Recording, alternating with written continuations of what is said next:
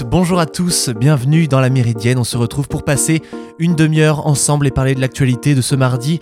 Au programme de cette journée, un, focus sur la bataille de Pearl Harbor qui a eu lieu il y a 80 ans aujourd'hui même. On parlera également de la diplomatie russe de plus en plus belliqueuse, mais avant de rentrer dans tous ces sujets, on va faire ensemble le tour de l'actualité.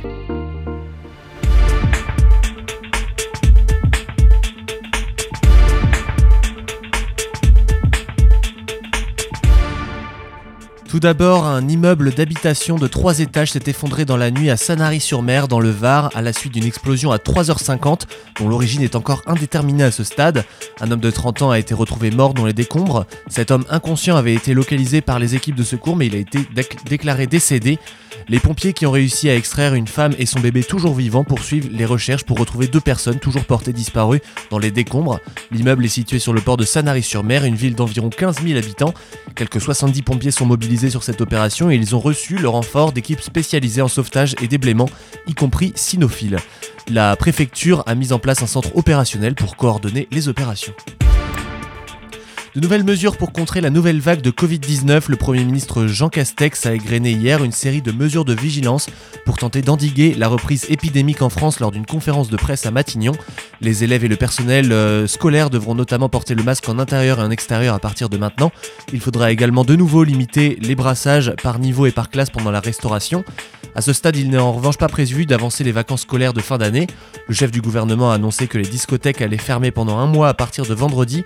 La vaccination des enfants de 5 à 11 ans exposés à des formes graves de Covid-19 sera également ouverte à partir du 15 décembre, comme l'a recommandé la Haute Autorité de Santé. Les Français âgés de 65 ans et plus pourront obtenir une dose de rappel de vaccin contre le Covid sans rendez-vous, quel que soit le centre dans lequel ils se rendent.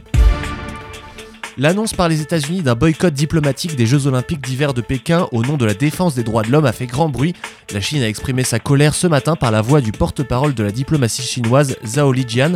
Il a accusé les États-Unis d'avoir violé le principe de neutralité politique du sport en disant ils paieront le prix de leurs mauvais coups, restez à l'écoute, c'est ce qu'il a menacé. Les États-Unis enverront leurs athlètes, mais aucun représentant diplomatique au JO de 2022 en raison des violations des droits de l'homme par la Chine, particulièrement dans la région à majorité musulmane du Xinjiang. C'est ce qu'a annoncé hier la Maison Blanche faisant fi des mises en garde chinoises. Le bilan de l'éruption destructrice du volcan indonésien Semeru a été relevé aujourd'hui à 34 morts, annoncé Abdul Mouhari, le porte-parole à l'agence de gestion des catastrophes. Le plus haut sommet de l'île de Java a projeté samedi un vaste panache de, cendres et provoqué des flots de boue brûlante et des nuages de cendres qui ont envahi euh, des villages situés à ses flancs. Des rues entières ont été comblées par des amas de cendres grises et de boue recouvrant des camions ou des maisons jusqu'au toit. Des milliers de maisons et de bâtiments ont été endommagés, dont 24 écoles, selon les données provisoires du centre AHA de gestion de catastrophes de l'ASEAN. Les autorités ont demandé aux habitants de ne pas s'approcher à moins de 5 km du cratère, l'air saturé de poussière de cendres dans la zone étant dangereux pour les personnes vulnérables. Les travaux du viaduc de Calix, situé dans le périphérique de Caen, ont commencé euh, lundi 20 septembre 2021. Les voies de droite ont été neutralisées plusieurs semaines dans les deux sens. Lundi 29 novembre, la seconde voie du sens Paris-Cherbourg a été rouverte à la circulation. Aussi, et cela depuis le mois de juin, les véhicules de plus de 3,5 tonnes étaient interdits sur le viaduc, une interdiction également levée depuis le 29 novembre. Ces mesures n'ont pas été sans conséquence sur la circulation euh, sur le périphérique dans Caen et aux alentours. Mais vendredi, la seconde voie de l'édifice routier dans le sens Cherbourg-Paris sera à nouveau complètement ouverte à la circulation. Vous écoutez la Méridienne sur Radio Phoenix. Voilà pour ce condensé de l'actualité du jour. À présent, j'aimerais que nous retournions 80 ans en arrière. Le capitaine a commencé à lire les instructions. Face au tyran américain, plein d'arrogance, à compter du 8 décembre, nous serons en guerre. J'ai senti mon sang se glacer et quitter mon corps. Je n'avais pas d'autre choix que d'y aller. Ça promettait d'être une guerre terrible. Je ne pensais pas m'en sortir vivant. Vous venez d'entendre Masamitu euh, Yoshioka, l'un des derniers survivants de l'attaque du 7 décembre 1941, quand l'armée japonaise attaquait par surprise la base américaine de Pearl Harbor à Hawaï, faisant 2400 morts et provoquant l'entrée des États-Unis dans la Seconde Guerre mondiale. L'USS Arizona, notamment, a été violemment attaqué par les Japonais, faisant 1177 morts à son bord. Ce cuirassé fait partie de la flotte américaine visée par une attaque surprise donc de l'armée japonaise. En moins de deux heures, on a 2400 soldats américains qui perdent la vie. Aux États-Unis, l'émotion est grande et Franklin Roosevelt engage dès le lendemain son pays dans la Seconde Guerre mondiale aux côtés des Alliés. Yesterday, December 7 1941, a date which will live in infamy. The United States of America was suddenly and deliberately attacked by naval and air forces of the Empire of Japan.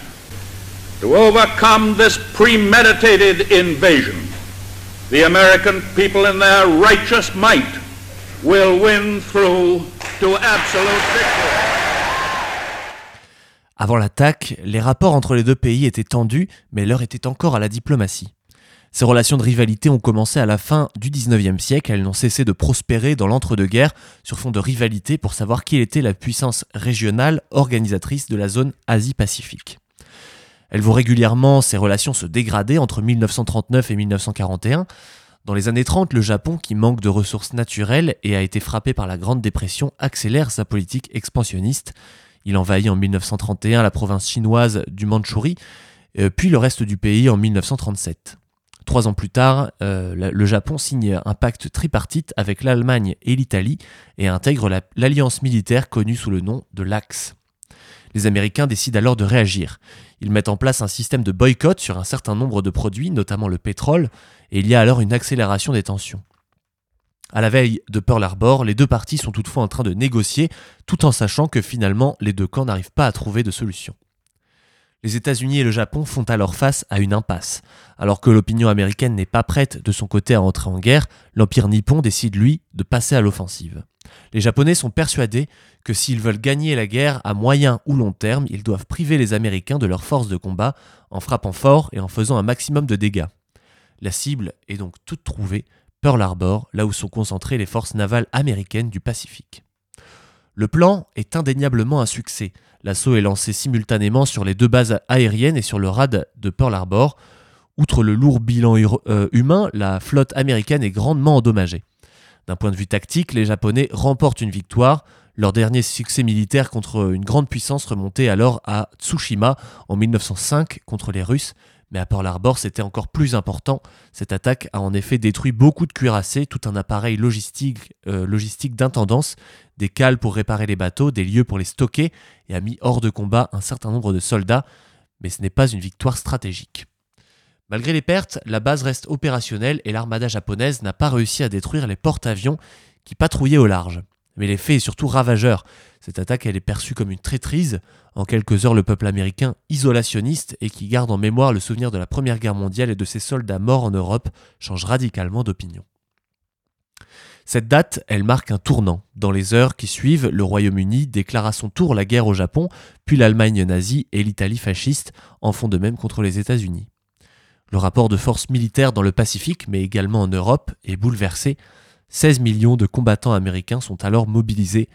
Un peu plus de 405 000 d'entre eux perdront la vie au cours de ce conflit dont les États-Unis sortiront tout de même victorieux.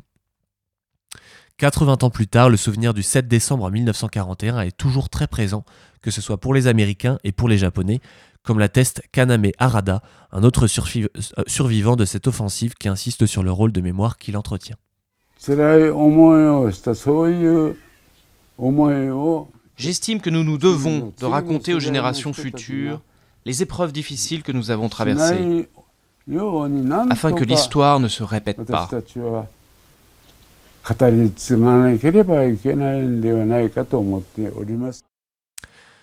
Voilà donc pour ce volet historique sur l'attaque de Pearl Harbor et la célébration donc des 80 ans de cet événement aujourd'hui. Avant de passer à la suite, je vous propose qu'on écoute un titre du groupe Blossom, c'est Rosiana sur Radio Phoenix.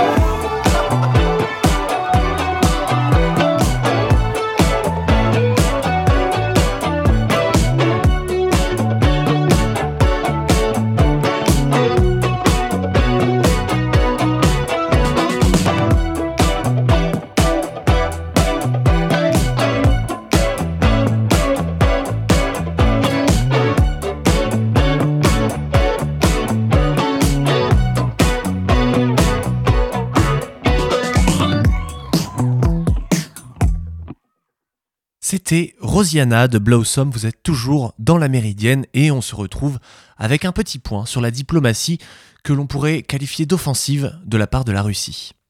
Nous ne savons pas si le président Poutine a pris la décision d'envahir. Nous savons qu'il est en train de mettre en place la capacité de le faire rapidement s'il le décide. Ainsi, malgré l'incertitude, nous devons nous préparer à toutes les éventualités tout en faisant en sorte que la Russie fasse machine arrière. Les chefs de la diplomatie américaine et russe se sont rencontrés la semaine dernière en Suède en marge d'une conférence sur la sécurité européenne. La veille, Anthony Blinken, que vous venez d'entendre, a dit avoir des preuves de préparatifs d'invasion de l'Ukraine par la Russie. Le secrétaire d'État a menacé Moscou de sanctions économiques en cas de passage à l'acte. Depuis plusieurs semaines, des images satellites révèlent un important renforcement de la présence militaire russe aux portes de l'Ukraine qui tire la sonnette d'alarme auprès de ses alliés occidentaux, ce qui occasionnerait des grosses sanctions selon Jens Stoltenberg, le secrétaire général de l'ONU. De l'OTAN. Il y aura un prix élevé à payer pour la Russie si elle utilise à nouveau la force contre une nation souveraine indépendante, l'Ukraine. Nous avons démontré notre capacité à imposer des coûts, des actions économiques ou politiques. Les autorités du pays estiment à plus de 90 000 le nombre de soldats russes massés près de sa frontière. Selon les services de renseignement militaires américains et ukrainiens, la probabilité d'une attaque russe serait de plus en plus élevée et pourrait même intervenir dès le début de l'année 2022. Cependant, si la menace est crédible, le coût d'une attaque de l'Ukraine pourrait s'avérer considérable pour la Russie, soutenue par les États-Unis. L'Ukraine a désormais des capacités militaire bien plus importante qu'en 2014, année de l'annexion illégale de la Crimée par Moscou. Selon un porte-parole du Pentagone interrogé en juin, Washington a investi plus de 2,5 milliards de dollars pour renforcer la défense du pays depuis 2014. Dernière livraison d'aide militaire en date, 80 tonnes de, munitions. Les Américains auraient également fourni ce mois-ci un nouveau lot de systèmes anti-chars, javelins et de, des équipements de localisation. C'est tout ce qu'a fustigé Vladimir Poutine à de nombreuses reprises récemment. Tout le monde est au courant des assurances verbales assurant que l'OTAN ne s'étendra pas vers l'Est, mais tout a été fait exactement à l'opposé. En fait, les préoccupations légitimes de la Russie en matière de sécurité ont été ignorées et continuent de l'être. Nul doute que d'âpres négociations se préparent en coulisses pour débloquer la situation alors que le conflit du Donbass a déjà fait plus de 10 000 morts. Et d'ailleurs, on apprend ce matin que la France, le Royaume-Uni, l'Italie, l'Allemagne et les États-Unis ont exprimé hier leur détermination à ce que la souveraineté de l'Ukraine soit respectée alors que la menace d'une invasion russe plane. De son côté, Washington a promis de réagir en cas d'agression, mais pas d'intervenir militairement. Joe Biden doit en effet s'entretenir avec Vladimir Poutine ce mardi. Selon l'Elysée, en l'occurrence, tous les dirigeants appelés euh, rappeler euh, la nécessité que la Russie se réengage dans les négociations avec l'Ukraine dans le cadre du groupe dit Normandie, sous l'égide de la France et de l'Allemagne. Mais le front ukrainien, ce n'est pas le seul pour lequel les Russes accordent de l'attention, ils sont également très occupés à élargir leur domination sur l'Afrique, notamment en Centrafrique, selon des révélations du site EU Observer publié lundi dernier. Des mercenaires russes du groupe Wagner ont pris euh, le commandement en Centrafrique d'un bataillon, pourtant formé par l'Union européenne. Une illustration supplémentaire de l'efficacité de la lutte d'influence que la Russie mène depuis plusieurs années dans ce pays, et cette stratégie elle pourrait servir de modèle ailleurs, comme au Mali. Cette récupération russe de soldats centrafricains est gênante à plus d'un titre pour Bruxelles. D'abord, le bataillon d'infanterie territoriale 7 a été le premier à être entraîné par des instructeurs européens depuis le début des hostilités en décembre 2020 entre les forces gouvernementales et les groupes armés de la coalition des Patriotes pour le changement. C'est ce que souligne en tout cas le service européen pour l'action extérieure. C'est aussi un pied de nez que fait Moscou aux efforts européens pour limiter les agissements de ces mercenaires sur le continent africain. Échaudés par les rumeurs de l'arrivée du groupe Wagner au Mali, les pays européens, avec la France en tête évidemment, ont multiplié les déclarations sur d'éventuelles sanctions à venir contre ces soldats à la solde de Moscou. Joseph Borrell, le patron de la diplomatie européenne, a encore assuré mardi dernier que des annonces allaient être faites en ce sens lors de la prochaine réunion euh, des ministres des Affaires étrangères des États membres prévue le 13 décembre. Pour l'instant, ces menaces euh, ne semblent pas empêcher le groupe Wagner de gagner du terrain et de l'influence en République centrafricaine et de recevoir, en échange de son implication, des licences permettant à des sociétés russes d'exploiter des mines d'or et de diamants sur place. Rien d'étonnant puisque ces mercenaires ont eu le temps de s'implanter dans le pays. La Centrafrique a en effet été le premier territoire en Afrique, avec Madagascar, sur lequel Moscou a jeté son dévolu pour expérimenter sa stratégie militaro-diplomatique. L'implantation a été également culturelle. En mai dernier, plusieurs milliers de Centrafricains ont assisté à l'avant-première de touristes euh, au stade 20 000 places, le plus important de Bangui. Et c'est une production russo-centrafricaine qui relate l'intervention des forces russes en République centrafricaine contre les rebelles. Une glorification qui fait polémique. À la fin de cette projection, Aline Gisèle Pana, ministre centrafricaine euh, des Arts et de la Culture et du Tourisme, a affirmé ce lien au micro face à la foule. C'est un hymne au renforcement des liens de coopération et d'amitié entre le peuple de la République centrafricaine et celle de la Fédération de la Russie. L'allié russe a permis de reconquérir progressivement certaines parties du territoire naguère occupées par des forces nuisibles dont le seul objectif était de déstabiliser les institutions de la République. Il y a d'abord le volet diplomatique avec Moscou qui a obtenu l'assouplissement de l'embargo sur les ventes d'armes, puis le soutien logistique et militaire, et enfin des campagnes de désinformation afin de dénigrer la présence des autres forces présentes en présence, pardon, comme la France, l'Union européenne ou l'ONU, à travers des troupes internationales de maintien de la paix de la MINUSCA. S'il y a une leçon à tirer de la situation en Centrafrique, c'est le meilleur moyen de s'opposer aux ambitions russes en Afrique, ce serait d'empêcher finalement le groupe Wagner de commencer à s'implanter quelque part, sinon il est presque déjà trop tard. D'où, d'après les experts, l'importance pour la France et les autres acteurs internationaux d'agir vite au Mali. Ils doivent être vraiment à l'écoute de ce que le pouvoir malien demande euh, et, trouver des réponses satisfaisantes dans le respect de nos valeurs afin de couper l'herbe sous, les bottes des mercenaires russes.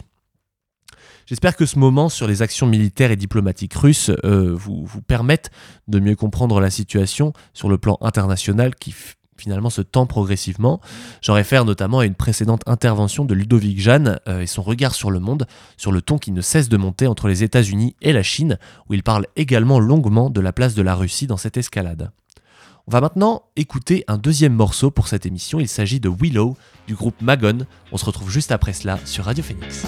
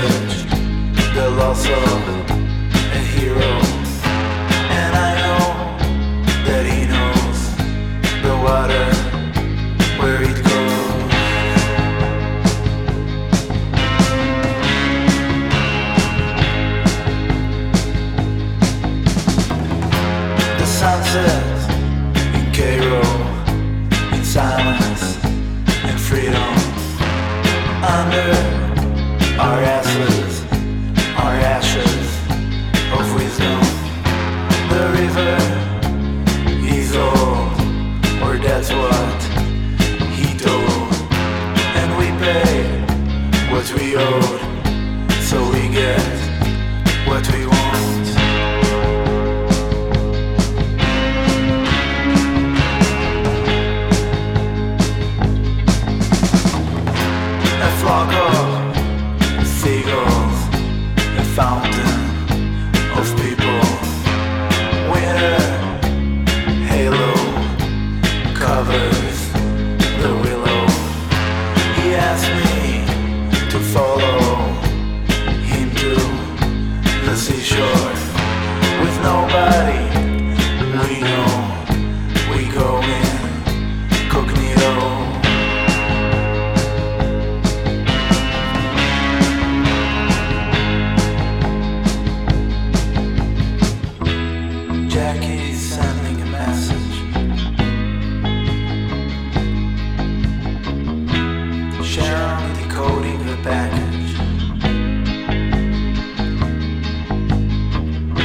but it somehow got lost in the river.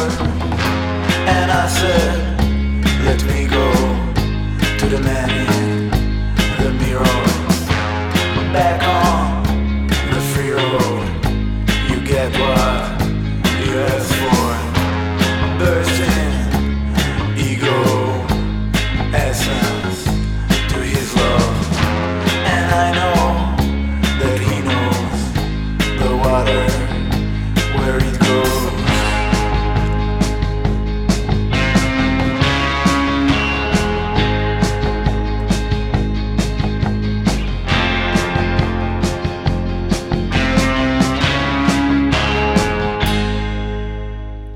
C'était The Willow et leur titre Magon, et on va terminer cette émission avec un point sur l'Afrique littéraire qui a le vent en poupe, puisque ces écrivains ont raflé cette année quelques-unes des grandes récompenses littéraires du monde occidental, notamment du côté de Stockholm, en ce début de semaine, avec au programme la remise des prix Nobel. Mais pandémie oblige, les lauréats de cette année n'iront pas à Stockholm pour recevoir leur prix. C'est à Londres que le romancier Abdul, Abdul Razak Gourna, lauréat du prix Nobel de littérature 2021, s'est vu remettre hier des mains de l'ambassadeur de Suède au Royaume-Uni sa médaille et son diplôme. C'est à partir de Londres qu'il prononce ce mardi son discours de réception diffusé en direct sur le site internet de la Fondation Nobel. Et on peut notamment dire que 2021 a été une année faste pour les auteurs africains, puisque outre le Nobel, les écrivains africains ont remporté cette année plusieurs grands prix, dont le Goncourt, remporté par Mohamed Mbougar Sarr, et le Booker Prize par David, David Diop. On a parlé alors d'un tir groupé de prix européens, et ce qui est une formidable reconnaissance, il n'en reste pas moins que c'est une reconnaissance plutôt tardive. Les grands oubliés, en effet, des prix littéraires du côté francophone ont pour nom Sangor, Césaire, Amadou Kourouma, Sonny Laboutanzi, pour ne citer que ces deux-là. L'occultation donc de ces grands fondateurs des lettres africaines constitue une erreur de jugement. Or, pour tardive qu'elle soit, cette reconnaissance a fortement un impact sur la réception des littératures d'Afrique. Il est vrai que les prix changent le regard qu'on porte sur l'auteur primé et sur son pays d'origine. Ils changent aussi les attentes des lecteurs, puisque pendant longtemps, les lecteurs en Occident ont lu des romans africains comme des témoignages anthropologiques ou sociologiques sur les sociétés africaines. En attribuant cette année le prix Goncourt à Mohamed Mbougar Sarr, qui a fait euh, de sa quête littéraire euh, le thème de son roman récompensé, le jury parisien a donc privilégié la dimension esthétique et imaginative de cette littérature. L'Afrique, ce n'est pas un pays, c'est un continent, le deuxième plus grand continent du monde et par conséquent ses traditions, ses littératures se conjuguent au pluriel. Cette prise de conscience, c'est peut-être le principal acquis de cette année faste pour les littératures africaines. Et c'est sur cette note positive que se termine cette émission de la Méridienne. J'espère qu'elle vous aura plu. On se retrouve dès demain pour une nouvelle émission. En attendant, allez sur les plateformes musicales pour écouter les podcasts ou bien sur phoenix.fm. Bonne journée à tous. Salut